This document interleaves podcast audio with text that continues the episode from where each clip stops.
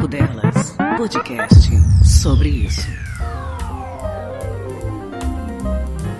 Antes de entrar na faculdade, eu pensava: quando eu formar, eu vou trabalhar em algum veículo muito grande, vou escrever muitas matérias, fazer várias reportagens e, é claro, tomar muito café, né? Porque um jornalista que se preze toma muito café para aguentar, para dar conta da rotina tão estressante que é a rotina do jornalista. Pois bem, eu tinha uma visão muito romântica da profissão e eu achava que eu ia conseguir fazer isso muito rápido e ter todo esse trabalho estressante, mas gratificante que é o jornalismo. Podemos dizer que fui um pouco influenciada por séries e filmes que mostram estas rotinas dos jornalistas. Ao entrar na faculdade, no meu estágio, digamos que eu consegui sim isso, toda essa correria que é ser jornalista. Foram vários jogos como repórter, debaixo de chuva, debaixo de sol, de tarde, de noite e até cobertura de final de campeonato de madrugada. Sim, tive toda essa correria que eu tanto queria.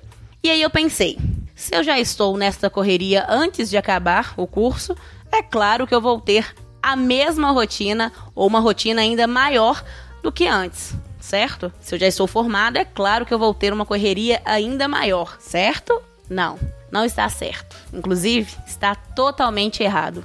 A vida pós-formada é tudo diferente. Os cafés, os trabalhos até tarde da noite, o reconhecimento, tudo isso não veio junto com o diploma. E eu acho que as pessoas esqueceram de me avisar que não viria.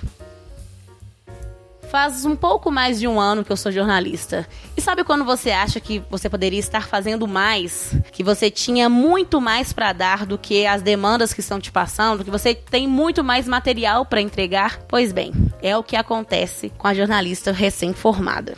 As frases como precisa de alguém mais experiente para este trabalho ou eu vou chamar outra pessoa para fazer essa atividade, mas na próxima vez eu te ensino e aí você faz sempre aparecem.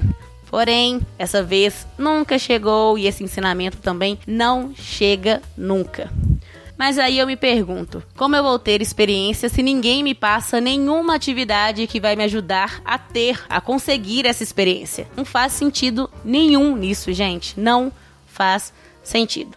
E aí bate aquele desespero de não estar sendo produtiva o suficiente, de não estar cheia de trabalho, como as mulheres que a gente vê nas novelas e nos filmes. Bate aquele desespero de estar quase chegando aos 25 e ainda não ser a mais bem sucedida na carreira. Pois é, essa é a expectativa que as pessoas depositam na gente. E a gente, como bobos que somos, aceitamos. Bate muito desespero da gente não estar conseguindo algo que na verdade a gente nem teve a chance ainda de conseguir, né? Mas enfim, não há outra opção além de ter paciência e contar com aquele velho amigo, o tempo. A gente tem que continuar pedindo chance, trabalhar bastante e pensar em algo que ajude uma mera recém-formada a se tornar uma jornalista não só no diploma, mas também na prática. Tanto porque 25 anos já está quase chegando e olha só, eu não tenho um carro, eu não tenho uma casa, eu ainda não sou milionária, não tenho nem mil seguidores no Twitter,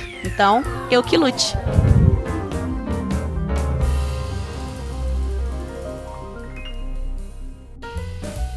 Esse podcast faz parte da campanha O Podcast é Delas 2020. Conheça outros episódios procurando pela hashtag nas suas mídias sociais e incentive mais mulheres a fazer podcast.